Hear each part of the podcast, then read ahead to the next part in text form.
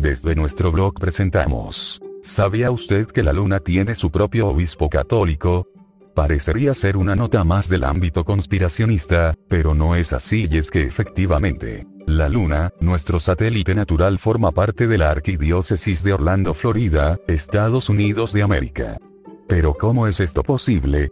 Bueno, todo sucedió de la siguiente manera. Uno de los eventos que se celebraron antes del lanzamiento del Apolo 11, en aquel legendario mes de julio de 1969, fue un banquete interreligioso, en el que participaron líderes de varias religiones y órdenes eclesiásticas.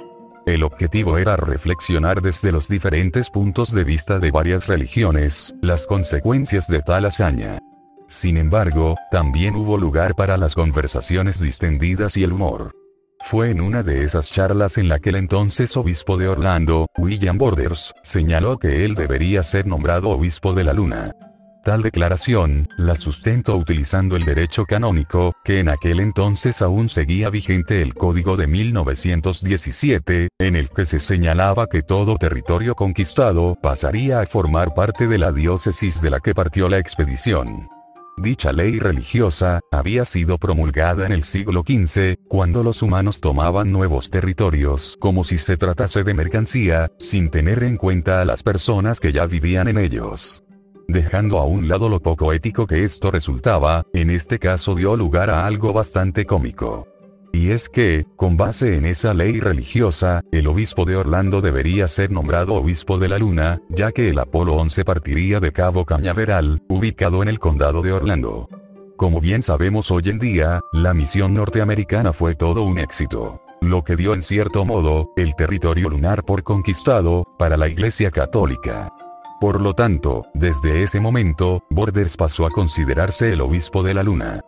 Cuando un tiempo después tuvo un encuentro con el entonces Papa, Pablo VI, este se sorprendió al conocer la noticia. Ni siquiera la máxima representación de la Iglesia Católica conocía a fondo el código canónico vigente. Aún así, cuando este se lo explicó, aceptó el nombramiento. Un nombramiento que, además, se ha seguido adjudicando a cada nuevo obispo de Orlando. Por eso, hoy en día, en principios del año 2023, es el obispo, John Noonan, quien ostenta el cargo más cómodo del mundo, guiar la fe de los feligreses de una diócesis totalmente deshabitada. ¿Y usted qué opina? Queremos leerle. Nuestro correo es 1 de 24 revista gmail.com. No se pierda una próxima entrada en nuestro blog. Hasta la próxima,